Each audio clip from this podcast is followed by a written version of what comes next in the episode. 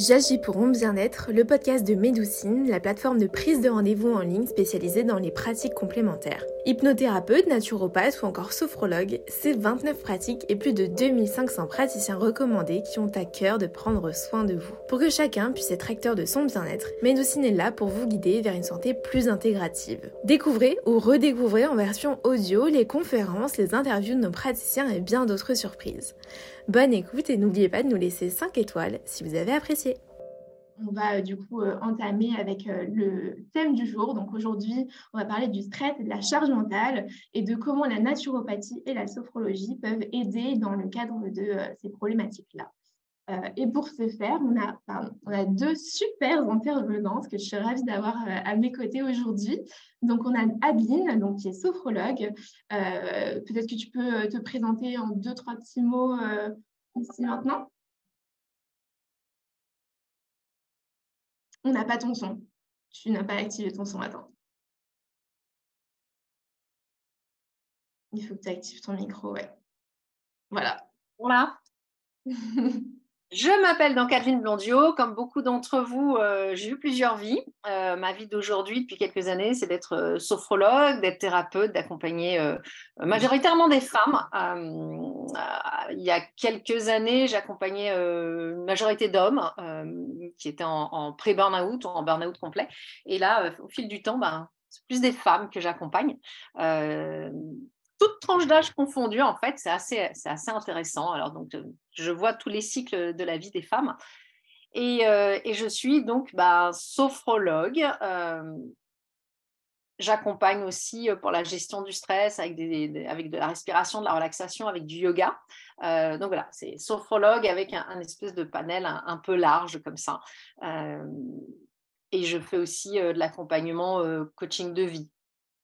Super, génial Top. Et du coup, on a aussi Maëva, donc tu es naturopathe euh, chez Médoucine. Est-ce que tu veux aussi dire deux mots euh, pour te présenter? Oui, alors déjà bonjour à tous et puis merci d'être là. Donc voilà, je m'appelle Maïva Men, je suis naturopathe, euh, j'accompagne aussi des personnes alors pour des problématiques diverses et variées.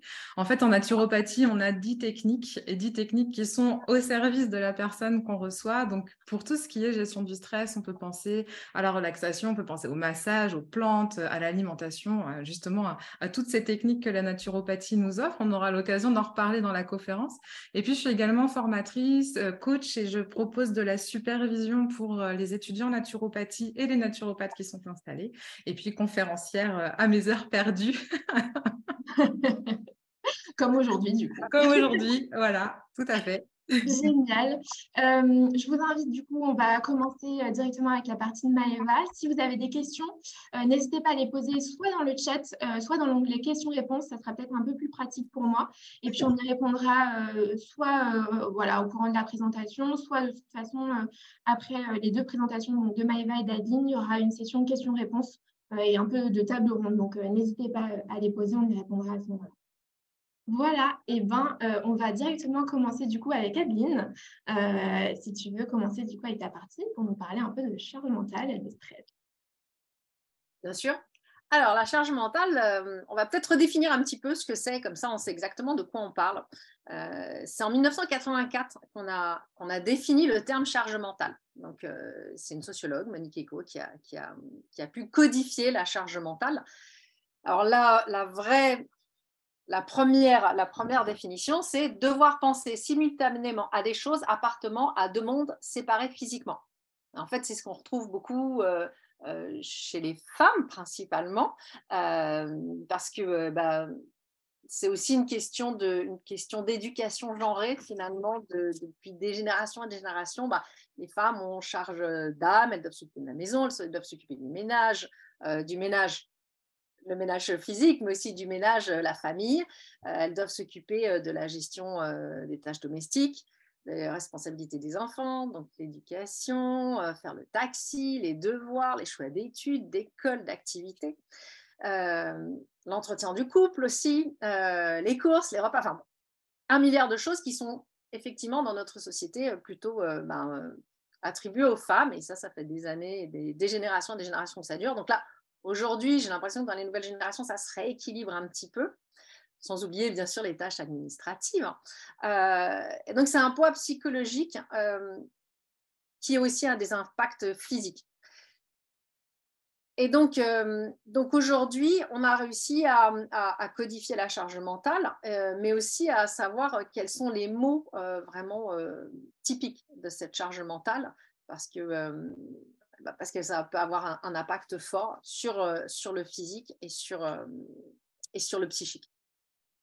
Alors moi, j'ai proposé d'aborder ce problème en quatre phases. La première phase, c'est une phase d'observation et d'évaluation.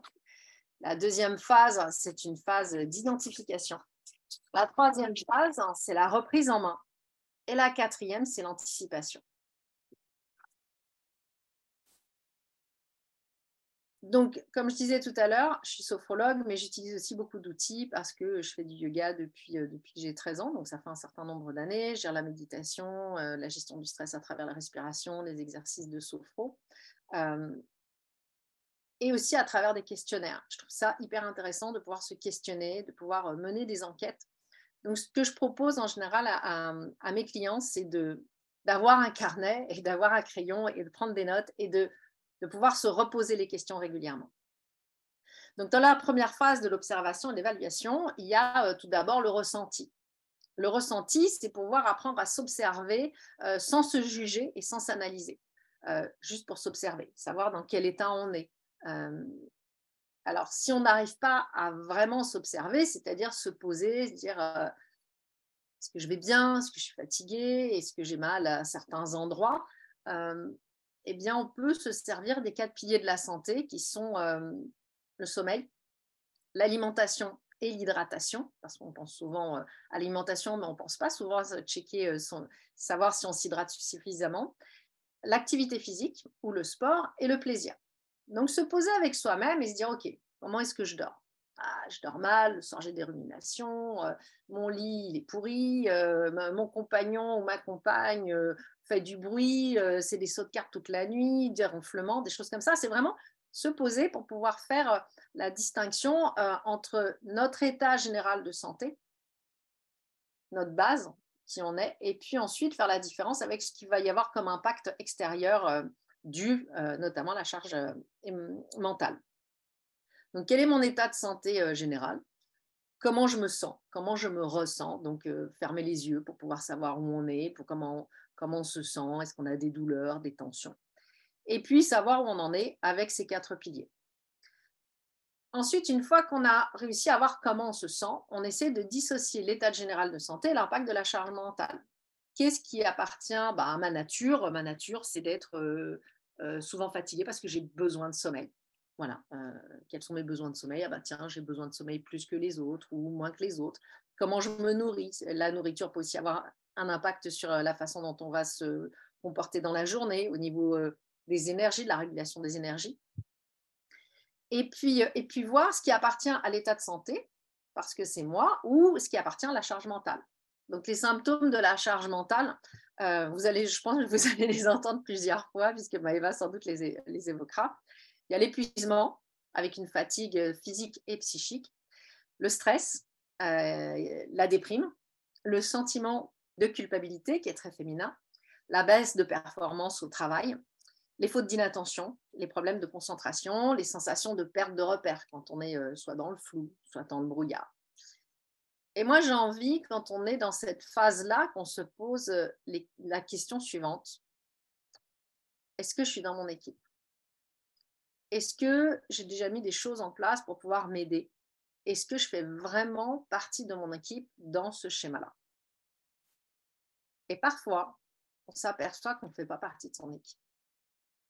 C'est intéressant de pouvoir le souligner parce que bah, du coup, on s'aperçoit qu'on a peut-être une partie euh, de complicité euh, dans cette espèce de charge mentale, euh, de course en avant comme ça. Euh, et, voilà, donc savoir si on fait vraiment partie de son équipe, savoir à quel moment on en sort, à quel moment on y est. Ensuite, en phase 2, euh, sur l'identification, toujours mener l'enquête et prendre des notes, nommer chacune des charges mentales, que ce soit le matin de préparer le petit déj pour toute la famille, euh, que ce soit euh, vider la vaisselle, emmener les enfants à l'école, s'il n'y a pas d'enfants, euh, organiser la journée avec son conjoint ou même en solo. Quelles sont toutes les charges, tout ce qui me pèse sur les épaules Parce que finalement, ce sont des millefeuilles. C'est des ça, plus ça, plus ça, c'est l'accumulation qui va faire le poids. Une fois que vous avez listé, vous les nommez. Une fois qu'elles sont nommées, depuis quand est-elle là? L'impact savoir où ça fait mal. Ah ben moi, dès que, dès que, je, pense, dès que je pense à la déclaration d'impôt, j'ai les épaules qui remontent, par exemple. déclaration d'URSSAF, ah, ça fait mal au cou. voir tout où ça fait mal, les impacts de chacun et l'importance. Et importance pour qui? Est-ce que c'est important pour moi? Ou est-ce que c'est important pour les autres, pour ce qu'ils attendent de moi? Et là, j'aime bien l'idée de lutter contre le bon petit soldat, parce que la plupart des femmes euh, qui essayent d'être au maximum responsables ont cette espèce d'idée qu'elles sont un bon petit soldat, qu'elles sont une superwoman et que de toute façon, elles n'ont pas le choix. Mais on sait que le jour où le petit soldat tombe, euh, en burn-out par exemple, ou en dépression nerveuse, que le petit soldat est arrêté, eh ben, bizarrement, et c'est hyper vexant comme situation, le monde continue de tourner sans ce bon petit soldat et il se débrouille parfaitement sans elle. Alors, pas forcément parfaitement, en tous les cas, pas selon l'idée qu'on aurait euh, de la vie si on était là, euh, mais ça, ça se passe et ça se passe bien. Donc, à quel moment, je pose cette question-là à ce moment-là, à quel moment suis-je complice de ce cercle vicieux? Est-ce que je me laisse charger à fond tout le temps, tout le temps, tout le temps? Donc, une fois que j'ai listé tout le monde, une fois que j'ai nommé toutes les charges mentales, j'essaye de les hiérarchiser et de les trier en fonction de leur importance et de leur urgence. Parce que l'importance d'aujourd'hui, bah, si on euh, s'en occupe pas, bah, ça devient l'urgence de demain. Donc, pouvoir faire le tri et apprendre à déconstruire ses habitudes. Et c'est là où on a le plus de mal, c'est de pouvoir déconstruire ses habitudes pour les reconstruire à deux ou à plusieurs, avec le mot délégué. Je ne suis pas obligée de tout faire je n'aurai pas une médaille à la fin de la journée ou à la fin de ma vie avec un tribunal populaire qui dit mais vraiment, euh, tu as fait un super boulot, euh, tu n'as pas demandé d'aide. Demander de l'aide à quelqu'un, c'est important. Et ça fait partie de la vie. On n'est euh, jamais seul. Il suffit de regarder autour de soi, on s'aperçoit qu'on a forcément eu des interactions avec les autres humains pour pouvoir en être là où on en est, ne serait-ce que de porter des vêtements, d'avoir un ordinateur et tout ça. Donc, apprendre à demander de l'aide, c'est apprendre à être précis dans sa demande. Parce que, mesdames, vous allez me dire, oui, mais euh, de temps en temps, euh, je suis surchargée et puis euh, mon compagnon, mon mari me dit, ah bah, t'avais qu'à demander de l'aide. Mais j'ai fait comprendre qu'il avait, que j'avais besoin d'aide. Oui, ça fait comprendre. Mais je n'ai pas entendu une demande précise. Peux-tu emmener les petits au Poney Club? Peux-tu t'intéresser à cette question administrative? Toutes les demandes, quand elles sont formulées, elles doivent être précises parce qu'on ne peut pas attendre de l'autre qui lise dans notre cerveau. Le prince charmant n'existe pas et le prince charmant, même s'il existait, euh, ne, peut pas, ne peut pas avoir le don de, médium et, lire exactement nos pensées et nos demandes. Et puis, il y a un autre euh, élément euh, qui est intéressant, c'est le renoncement. Savoir renoncer, ben, il y a des moments, c'est trop, quoi. On n'est pas obligé d'être l'esclave de sa famille, d'être l'esclave de son foyer on peut aussi dire bah ça non. Et poser des limites aux autres, c'est aussi euh, poser des limites à soi-même. Et puis parfois ne pas euh, partir dans des discussions, dire bah c'est juste comme ça. Aujourd'hui je peux pas parce que je suis fatiguée. Donc voilà pour la phase 2 euh, sur l'identification. La phase 3, c'est à partir de là où on se reprend en main en posant ses limites. Poser ses limites, c'est ben, se poser avec soi-même et se dire, bah, voilà, ça, ça m'épuise trop, c'est dans tout ce qu'on a pu lister avant, euh, se dire, euh, bah, c'est pas possible. Donc, trouver euh, des solutions. Et ensuite, une fois qu'on a, qu'on a trouvé, trouvé toutes, ces, toutes, ces, toutes ces listes et tout ça, pour poser ses limites, c'est localiser et aménager l'utilisation de ces ressources.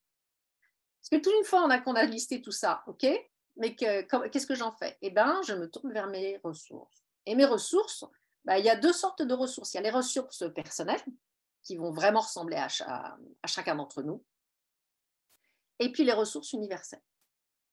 Donc, dans les ressources personnelles, euh, bien, je trouve que c'est intéressant de lister ce qui nous fait du bien. Les personnes qui nous font du bien, les lieux qui nous font du bien, les activités qui nous font du bien, euh, pour pouvoir euh, savoir où est-ce qu'on est quand on est en zone agréable, en zone de confort. et si vous n'arrivez pas à lister ce qui vous fait du bien, ben, listez ce qui vous fait du mal. Ça, on arrive tout de suite à voir les, choses qui nous drainent de l'énergie. Il y a aussi dans, les, dans les ressources personnelles, bien ce que j'évoquais, quelles sont les personnes qui peuvent nous venir en aide sans être jugeantes? Parce que le jugement, en fait, c'est ça qui nous, tue le plus souvent, c'est de de, pas se ficher la paix, de, de, de, faire un état des lieux à charge, c'est-à-dire analyser tout le temps sans objectivité. Et, et, les femmes sont super fortes pour ça. Fait porter la charge et dire ben oui mais ça j'aurais pas dû le faire parce que euh, oui mais ça je suis obligée de le faire parce que sinon on va penser ci ou ça de moi et puis c'est normal que ça me passe mal là c'est normal que si c'est normal que ça en fait euh, c'est vraiment regarder objectivement sans juger sans s'analyser donc ressources personnelles parce que j'ai fait une petite digression euh, lister ce qui nous fait du bien lister, tous les atouts que l'on peut avoir et, et, dans les ressources personnelles, eh ben, il y a aussi la possibilité de demander de l'aide, non pas à un proche, mais parfois à, quelqu'un qui n'est pas engagé émotionnellement dans votre maelstrom. Un thérapeute, quelle que soit euh, sa spécificité, j'ai envie de dire, il y a l'humain derrière qui n'est pas engagé émotionnellement, mais qui fait partie de votre équipe de façon inconditionnelle, avec qui vous pouvez créer une alliance thérapeutique qui va vous aider à faire le tri, qui va vous aider à, sortir la tête euh, du brouillard, qui va vous aider à clarifier les zones de flou. Et dans les ressources euh, universelles, sinon, eh bien, il y a prendre rendez-vous avec soi-même pour prendre le temps de s'occuper de soi-même, parce que finalement, cette perte de temps-là de s'occuper de soi-même, ben, c'est du temps qu'on va gagner plus tard à, ne pas tomber, à ne pas s'effondrer, à ne pas avoir un burn-out qui, va nous euh, qui va nous prendre des mois à remonter la pente ou une dépression nerveuse. Donc, prendre rendez-vous avec soi-même, apprendre la respiration de cohérence cardiaque et l'appliquer trois fois par jour. Donc, ça, c'est cinq minutes trois fois par jour. C'est pas fou. C'est cinq secondes à l'inspiration, cinq secondes à l'expiration. Et vous modulez, sinon c'est quatre à l'inspire, six à l'expire. Ça doit faire une boucle d'environ 10 secondes de toute façon. Physiologiquement, ça va vous poser et ça va vous permettre d'accéder à un filtre émotionnel neutre. Il y a sinon les siestes, c'est très utile les siestes. Euh, les méditations, qu'elles soient euh, guidées ou non guidées, les relaxations, les temps de solitude pour pouvoir euh, faire un petit check avec soi-même, savoir où on en est, une activité sportive, des bains de nature. Et charge à chacun de trouver après ben, les choses qui lui font du bien. Il y a aussi les exercices de sophrologie, bien évidemment, que l'on propose nous en sophro, et les relaxations. Elles sont toujours accessibles, il y a toujours des endroits où vous pouvez en trouver. Donc voilà pour, pour la reprise en main. Et puis, phase 4, eh ben, l'anticipation. L'anticipation, à mon sens, c'est la vigilance. Maintenir une vigilance. La vigilance, euh, ça fait un peu tour de garde, mais si on est vigilant de façon quotidienne, eh ben, on va, c'est comme une hygiène de vie. On va faire un peu attention tous les jours pour ne pas se laisser embarquer euh, dans des catastrophes. Donc, installer une routine de dialogue avec soi-même, avec euh, éventuellement une petite checklist comment je vais aujourd'hui? Ah, aujourd'hui, je suis un peu fatiguée, donc je vais peut-être faire attention à pas trop me charger pour pouvoir euh, garder ma barre d'énergie toute la journée. Quand on nous propose une charge mentale, se demander si elle nous appartient ou si on n'est pas en train de nous refourguer celle de quelqu'un d'autre, parce que finalement, comme on est cool, bah, on, accepte. Est-ce que c'est à moi de traiter ce problème?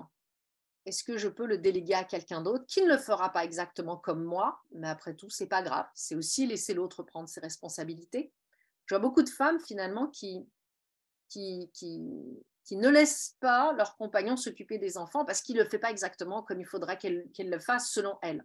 Alors que finalement, on s'en fiche. Chacun sa responsabilité, chacun sa façon de faire les choses. Si elles sont faites correctement, c'est OK finalement. Et puis, euh, charge à chacun, à travers toutes ces choses qu'on a évoquées, que je viens d'évoquer, de tresser sa petite méthode en disant, tiens, ça, c'est une bonne idée ça, bof, ça ne me ressemble pas. Chacun sa petite méthode. Et de faire un checkpoint, un checkpoint avec soi-même, ça a vraiment du sens. Sur les quatre piliers, savoir si ça nous appartient, savoir à quel moment on peut euh, partager la charge, se faire aider en, faisant des, en formulant des demandes précises. Et puis, un petit scan corporel pour savoir où on en est avec soi-même. Et plus on sera ancré dans son corps, plus on sera en phase avec les ressentis physiques, plus notre corps va nous alerter qu'on est euh, proche de la zone rouge. Dès qu'on commence à soupirer, bailler, euh, courber les chines, avoir mal aux épaules, les épaules qui remontent, une barre dans le ventre, tout ça sont des signaux physiques. Et le corps nous avertit souvent avant. Vous savez, comme quand vous voyez quelqu'un qui va vous drainer votre énergie, le corps en général, il a un petit sursaut avant. Euh, se proposer ce temps d'écoute euh, physique, tout simplement. Voilà, voilà ce que je vous propose pour avancer vers la libération de, ces tâches, de ces charges euh, mentales euh, qui sont largement répandues chez les femmes aujourd'hui. Merci beaucoup Adeline, c'était super intéressant. On a plein de questions, euh, donc c'est génial, on y répondra tout à l'heure. N'hésitez pas à continuer à les poser dans l'onglet questions-réponses. Et puis en attendant, du coup, on va passer à Maëva qui va nous parler aussi de la thématique. Merci Adeline, c'était, j'ai adoré. Donc moi, ce que je vais proposer, du coup, ça va être d'apporter un angle euh, finalement où on va se, retrouver aussi, hein, forcément, puisqu'on a un, thème commun, euh, et puis avec euh, un, angle aussi lié à la naturopathie, évidemment. Donc effectivement, pour moi, la première chose, ce serait de comprendre finalement la charge mentale et la charge mentale comme étant un élément qui appartient aussi au stress. Donc pour ça, il faut déjà savoir identifier les facteurs de stress.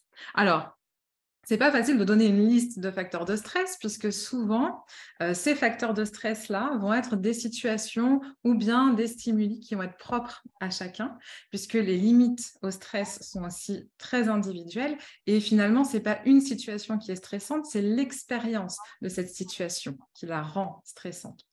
Généralement, on retrouve quand même la sensation de perdre le contrôle face à une situation qui la rend justement euh, stressante, on se sent dépassé et à ce moment-là, on peut commencer justement à rentrer dans ce, schéma de charge mentale. Ça peut être aussi lié à l'impression de ne plus être à la hauteur d'une situation, euh, de ne plus pouvoir résoudre certains problèmes qu'on rencontre, par exemple.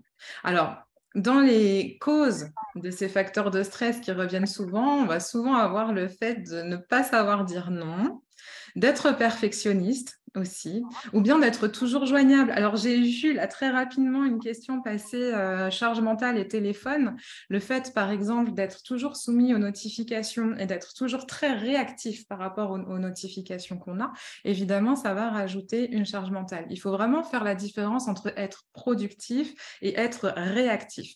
La réactivité, ça va impliquer aussi beaucoup d'énergie et on peut très bien se laisser des créneaux de réactivité ou bien voilà pour répondre à certaines notifications, mais la réactivité ne va pas nous permettre d'être productif, par exemple dans notre travail, euh, sur tout ce qui est lié à la concentration au travail, etc. C'est vraiment important de pouvoir se laisser des blocs aussi par rapport à ça. Bon, c'était la petite parenthèse par rapport à, une question que j'ai vu passer, mais de toute façon, on en parlera euh, tout à l'heure.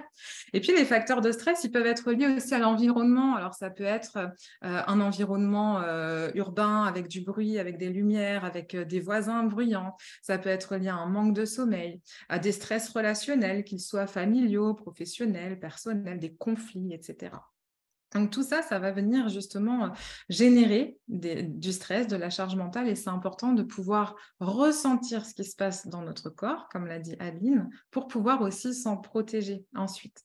Donc pour ça, c'est important de pouvoir identifier les manifestations du stress en soi. Alors, contrairement à ce qu'on vient d'évoquer, ces manifestations-là, elles sont plus objectivables. On va avoir euh, typiquement, hein, en, cas de stress, la respiration, le rythme cardiaque qui vont s'accélérer, les yeux qui vont se froncer, euh, la mâchoire qui se serre, les pleurs, les nausées, etc. Tout un tas de signaux corporels immédiats qui vont nous permettre de comprendre que là, on est dans une situation qui n'est pas juste pour nous. Euh, et ces, hum, manifestations vont varier aussi en fonction des émotions qu'elles expriment. Tout autour de ça, euh, on va avoir aussi des, on pourrait dire, des symptômes de stress euh, dont, a parlé Aline aussi, hein, tout ce qui est lié justement aux cogitations, au brouillard, à la fatigue constante. On, on, peut aussi observer par exemple des maux de tête, les dents qui grincent, la nuit, ce qu'on appelle le bruxisme, euh, tout ce qui est lié aussi à l'irritabilité, les troubles du sommeil, les troubles digestifs. Euh, on peut même parfois euh, sentir qu'on manque de plaisir alors qu'on est dans une activité a priori agréable parce qu'on n'est plus en mesure de profiter de ça. Tout ça, vraiment, ce sont des signaux d'alerte. En fait, le stress, c'est une réaction émotionnelle. Et comme toute émotion, elle va traverser le corps. Alors, c'est vraiment important justement de se recentrer sur ce qui se passe dans votre corps. Donc, Adeline, tu parlais du scan corporel et c'est tout à fait ça. C'est comment je me sens là maintenant et quand je ressens quelque chose, qu'est-ce qui se passe au niveau de mon corps? Est-ce que j'ai euh, un nœud à la gorge, la gorge qui se serre euh, au niveau du ventre? Euh, Est-ce que je me sens plus en fermeture? Généralement, quand on se sent en fermeture par rapport à une situation par rapport à une demande qui nous est faite, c'est que c'est quelque chose qui résonne pas bon pour nous. Et c'est à ce moment là qu'il est utile aussi de pouvoir se positionner et de réussir à dire non. Mais ça, on va le voir dans, une deuxième partie. Je vous ai mis aussi une petite... Euh, euh, comment dire, euh, résonance entre les émotions et le besoin qui se cache derrière. Puisque quand une émotion arrive par rapport à une situation, il y a des signes manifestes, mais il y a aussi un besoin qui se cache derrière. Et quand on comprend ce besoin, on est du coup dans une posture où on peut le satisfaire. Donc, je vous laisserai le temps de lire ça parce que je pense qu'on ne va pas prendre trop de temps. Mais voilà, en gros, la peur, c'est le besoin de cocooning, de confort, de consolation. Euh, la peur, pardon, la tristesse. La peur, c'est le besoin de, sécurité. La colère, c'est le besoin de changement, etc. etc. Et ça permet de justement savoir où on peut mettre l'énergie ou alors où l'énergie part pour répondre à ce besoin. Alors, la deuxième étape, eh bien, ça va être de prévenir l'épuisement. Apprendre à dire non, c'est un leitmotiv des temps modernes.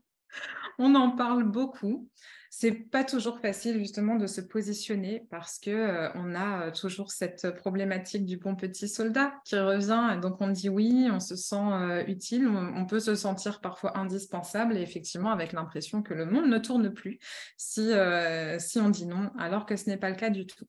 Dire un non frontal, c'est pas quelque chose de facile. Alors je vous propose des petites phrases magiques, c'est ce que j'appelle mes petites phrases magiques, comme par exemple bah là écoute, ça tombe mal ou bien ça ne m'arrange pas. C'est toujours moins frontal et ça permet justement de prendre du recul par rapport à, cette situation face à laquelle on pourrait se sentir justement euh, en fermeture. Donc pour vous aider, pour vous aider aussi dans cette tâche de, dire non, de vous positionner, de vous affirmer, pensez à vous fixer des limites personnelles euh, ou encore à, vous offrir un temps de réflexion avant de répondre. On n'est pas obligé de répondre tout de suite. Et puis, évidemment, apprendre à déléguer aussi. Alors, c'est pas toujours facile, mais gardez en tête que c'est pas parce que c'est fait différemment de la manière dont vous l'aurez fait que c'est mal fait pour autant. Donc, ça permet aussi de lâcher un petit peu par rapport à ça et de, de garder en tête qu'effectivement chacun est responsable de sa manière de faire. Et c'est souvent quelque chose qu'on retrouve avec les enfants où on se dit bah oui avec euh, papa ou avec maman ou avec mamie, avec papy, etc. C'est pas pareil. Donc on, on, a cette sensation de vouloir reprendre le contrôle, alors qu'en fait le relationnel entre l'enfant et chacun de ses parents va se faire aussi en fonction de ces différences d'actes. Et c'est normal et c'est aussi sain finalement parce que ça permet de favoriser l'apprentissage du relationnel. Alors, pour prévenir l'épuisement, évidemment, on va aussi prendre soin de son sommeil. C'est quelque chose euh, qui, euh, qui, est extrêmement important pour la régénération, sachant que le sommeil maintenant est un petit peu malmené quand même. Hein. On dort euh, entre une heure et demie et deux heures de moins qu'il y a quelques années. et tout ça, alors, ça peut être au bénéfice du travail, mais pas que. Il y a aussi les écrans qui nous prennent énormément de temps et qui vont avoir un effet direct, des répercussions directes sur le cycle naturel de la veille et du sommeil à cause de cette lumière qui vient perturber tout notre cycle euh, justement veille-sommeil par l'intermédiaire d'une hormone qu'on appelle la mélatonine et, euh, et, qui favorise justement la détente et le sommeil. Alors on peut s'aider euh, éventuellement de plantes aussi pour dormir, mais c'est toujours bon quand même d'aller chercher les causes. Qu'est-ce qui m'empêche de dormir? Est-ce que j'ai du mal à m'endormir? Est-ce que je me réveille la nuit et je n'arrive plus à retrouver le sommeil? Sommeil, qu'est-ce qui se passe Et donc ça, alors il n'y a pas une réponse clé, il n'y a pas un symptôme, le manque de sommeil et un remède, c'est vraiment quelque chose à prendre en considération dans sa globalité et de manière individuelle. Donc, j'ai pas de baguette magique pour ça, mais en tout cas, c'est vraiment hyper intéressant de se pencher sur cette euh, problématique de sommeil. Il y a plein, plein de choses à voir et il y a plein, plein de choses à faire pour ça. Et puis aussi, alors comme on dit, hein, donc le sommeil, euh, il se prépare dans la journée, mais il, est aussi lié au sens. il y a une citation que j'aime beaucoup, qui est quand un homme est extrêmement satisfait, le sommeil vient à lui comme une récompense. Donc euh, c'est une citation qui remet vraiment euh, au centre de nos vies le sens qu'on lui donne.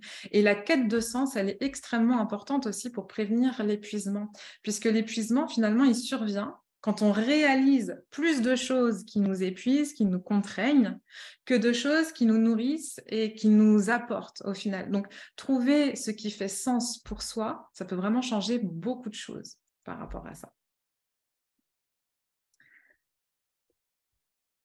Et puis donc enfin, euh, alors cette slide, j'ai envie de dire, elle est peut-être plus pour le stress en règle générale que pour la charge mentale.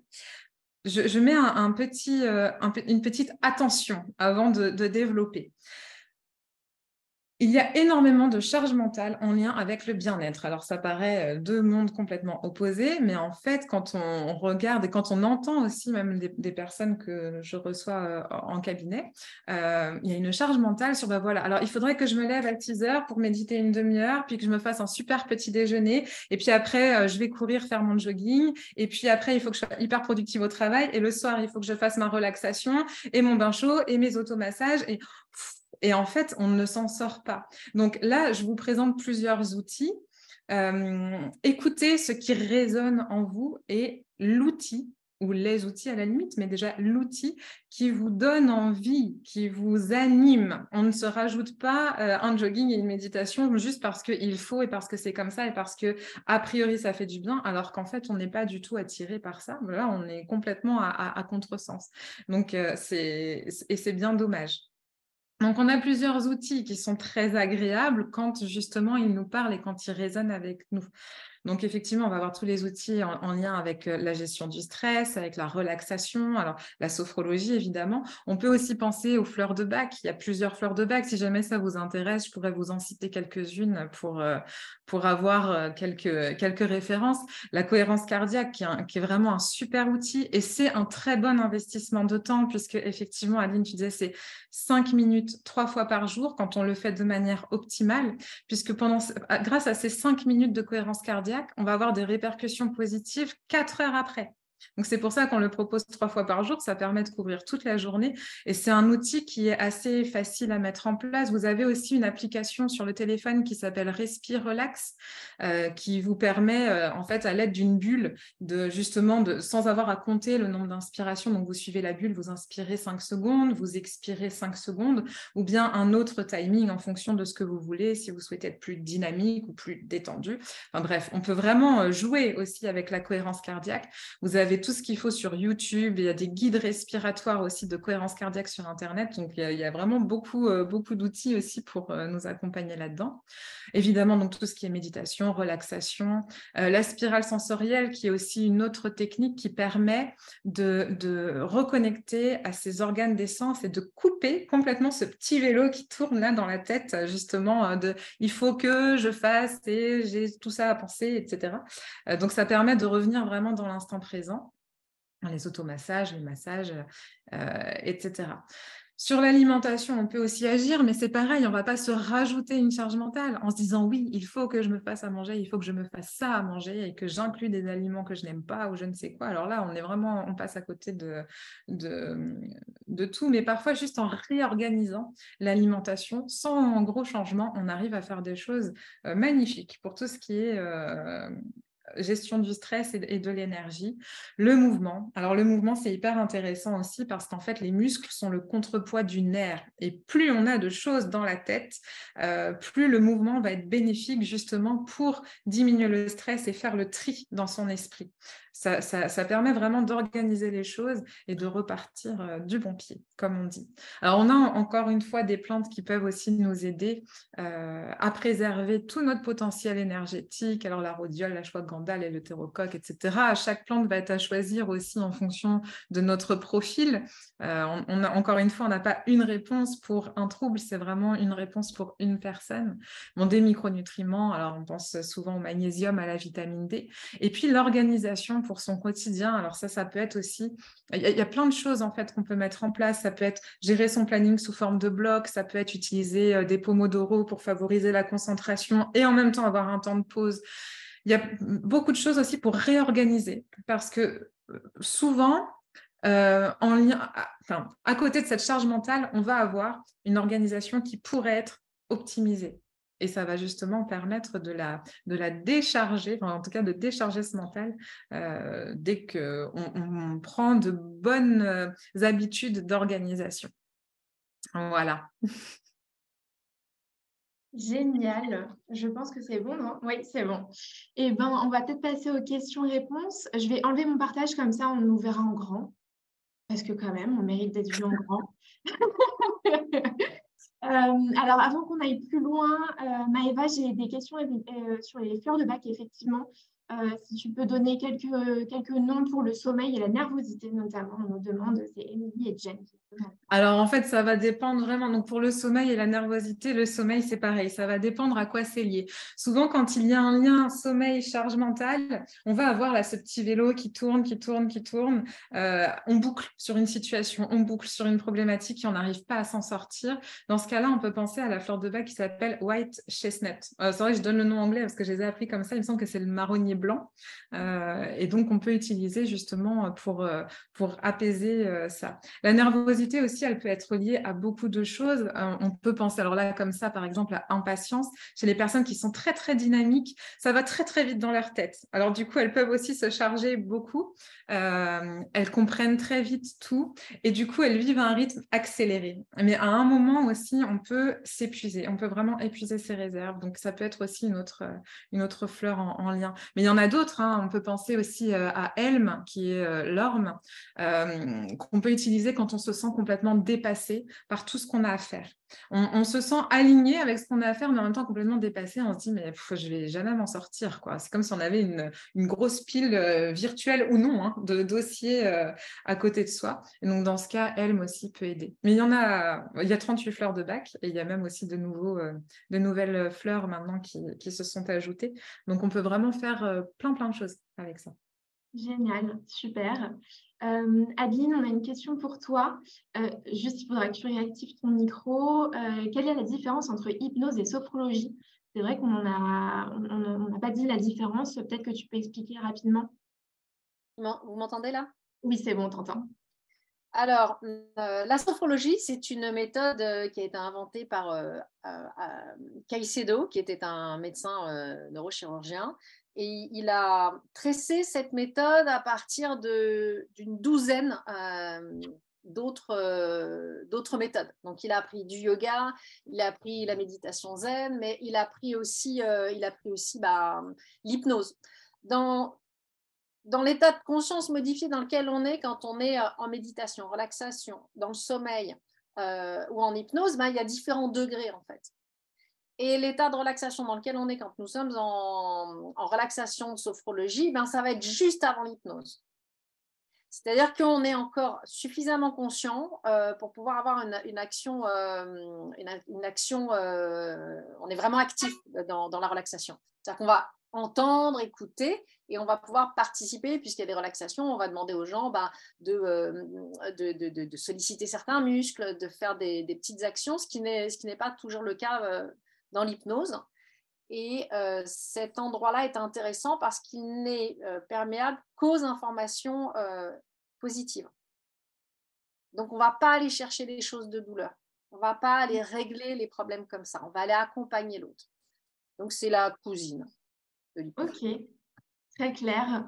et on a Céline, tout à l'heure, Aline, tu parlais des 3 C dans l'identification.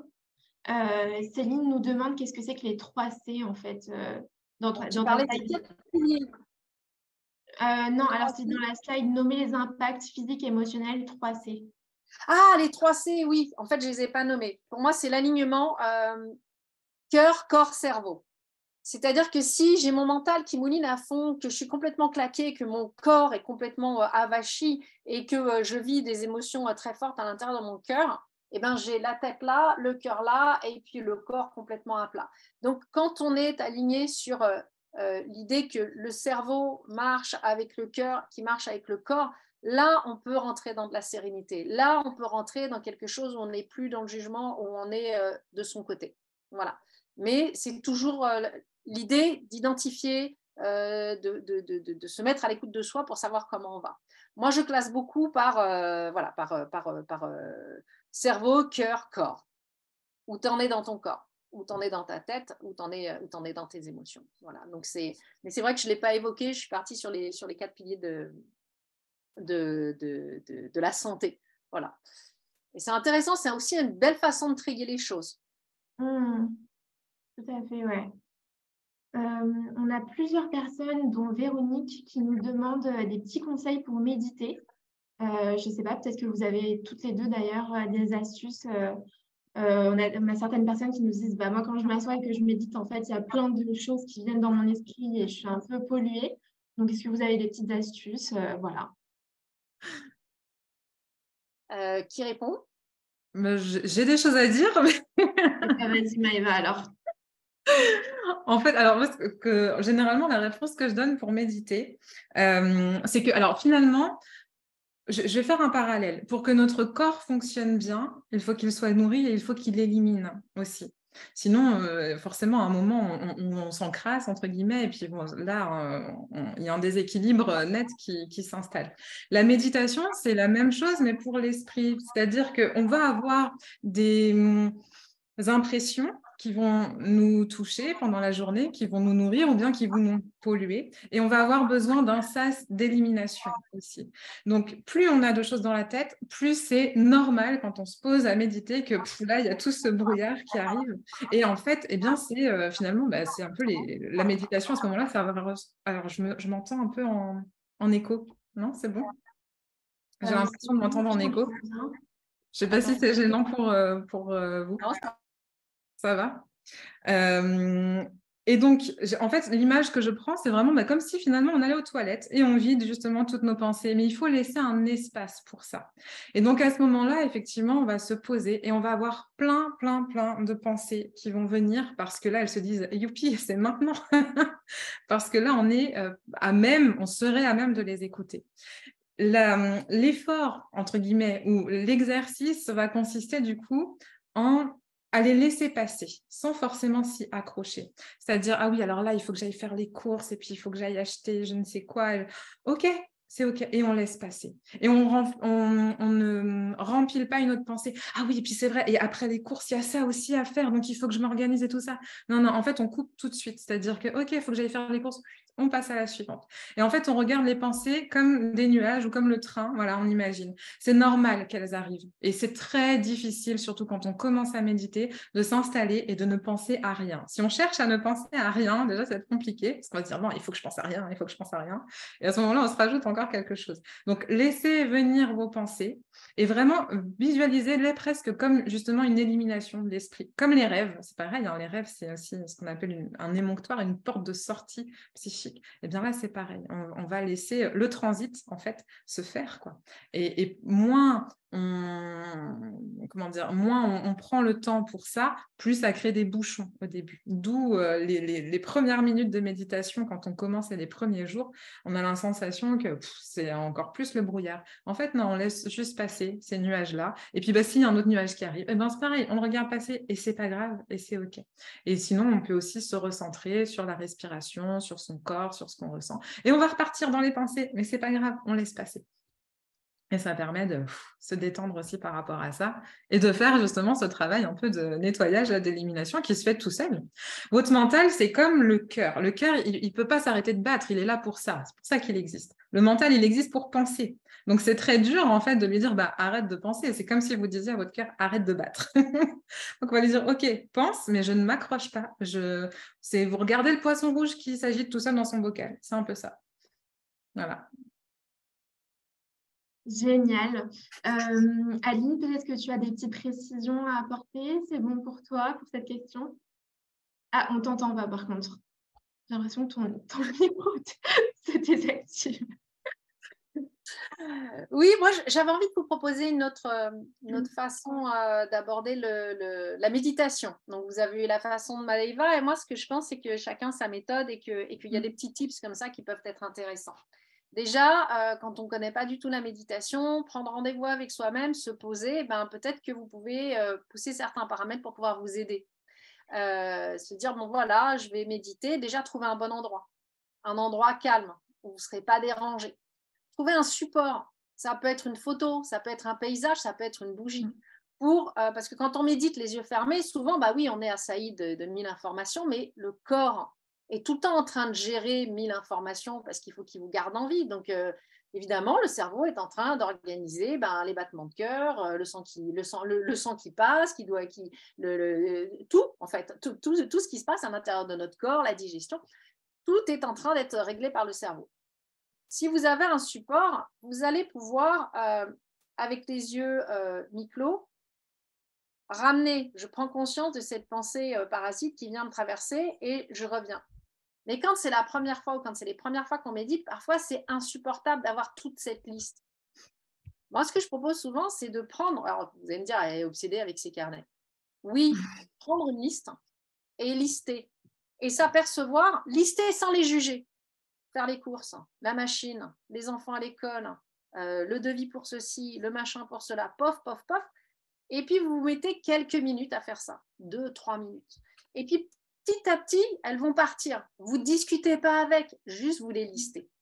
Vous ne dites pas celle-là est vraiment importante, juste vous les listez. Et vous laissez. Et une fois que vous sentez que vous en avez moins, vous prenez le temps de réguler votre respiration, d'allonger un peu les expirations, modifiez pas la respiration. Vous sentez, tiens, je fais deux temps ou trois temps à l'inspire, euh, la même chose à l'expire.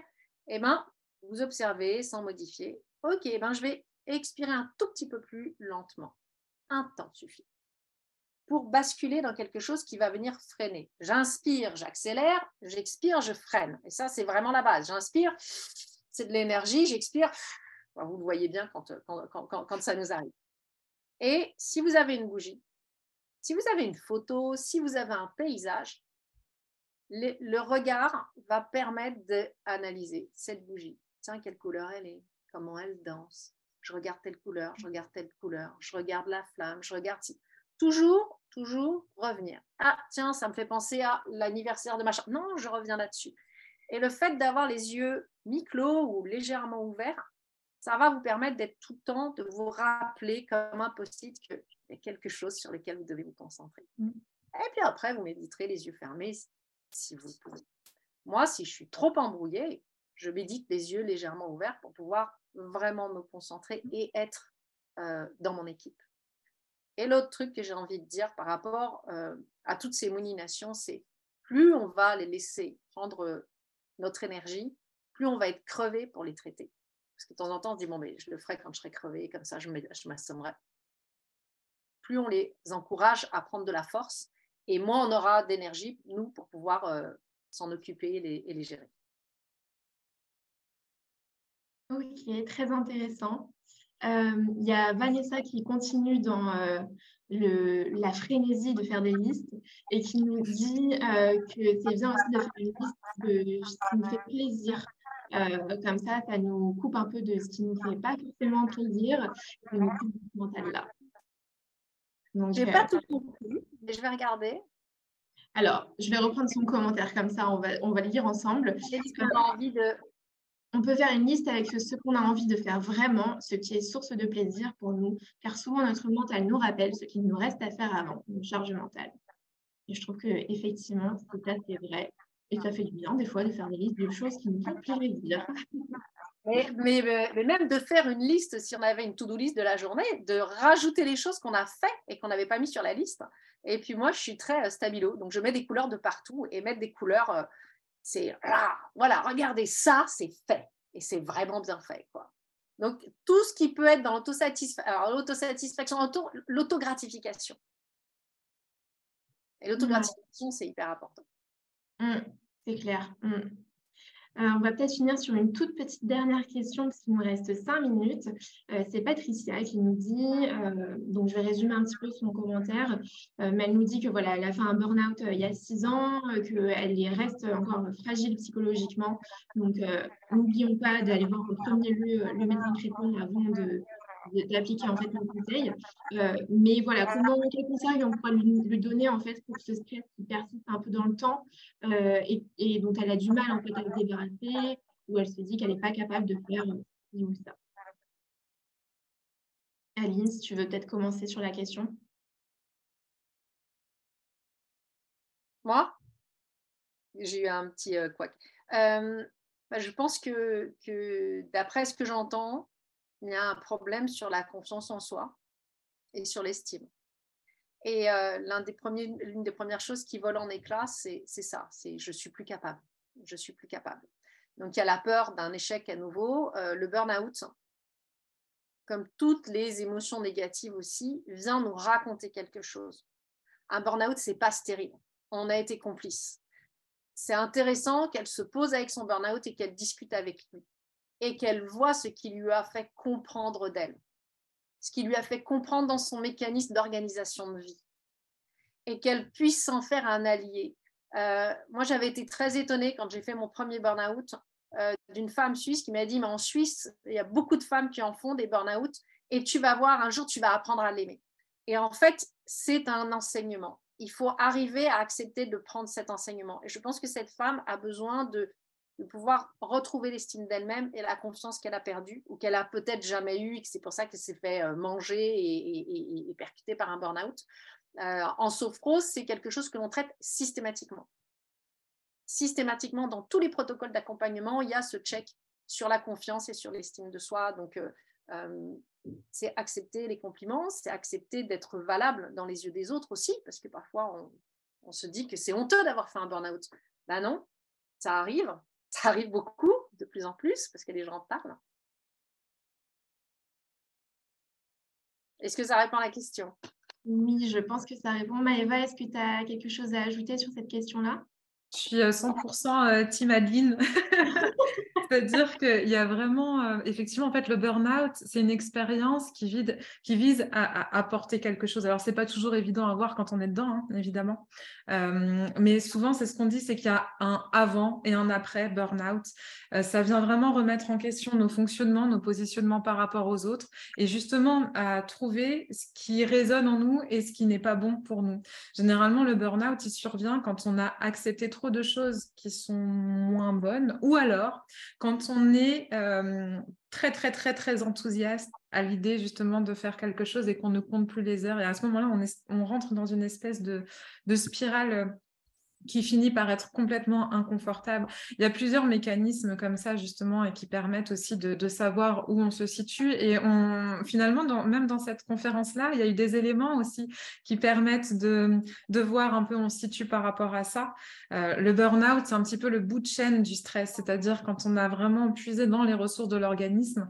Et c'est hyper important effectivement de refaire un check au niveau de l'estime de soi, de la confiance en soi, et puis au niveau euh, physiologique aussi de s'apporter euh, des choses qui soient euh, qui permettent de revitaliser, parce qu'à ce moment-là, il y a vraiment un épuisement, même physiologique, et c'est pour ça qu'on peut avoir du mal à reprendre le matin.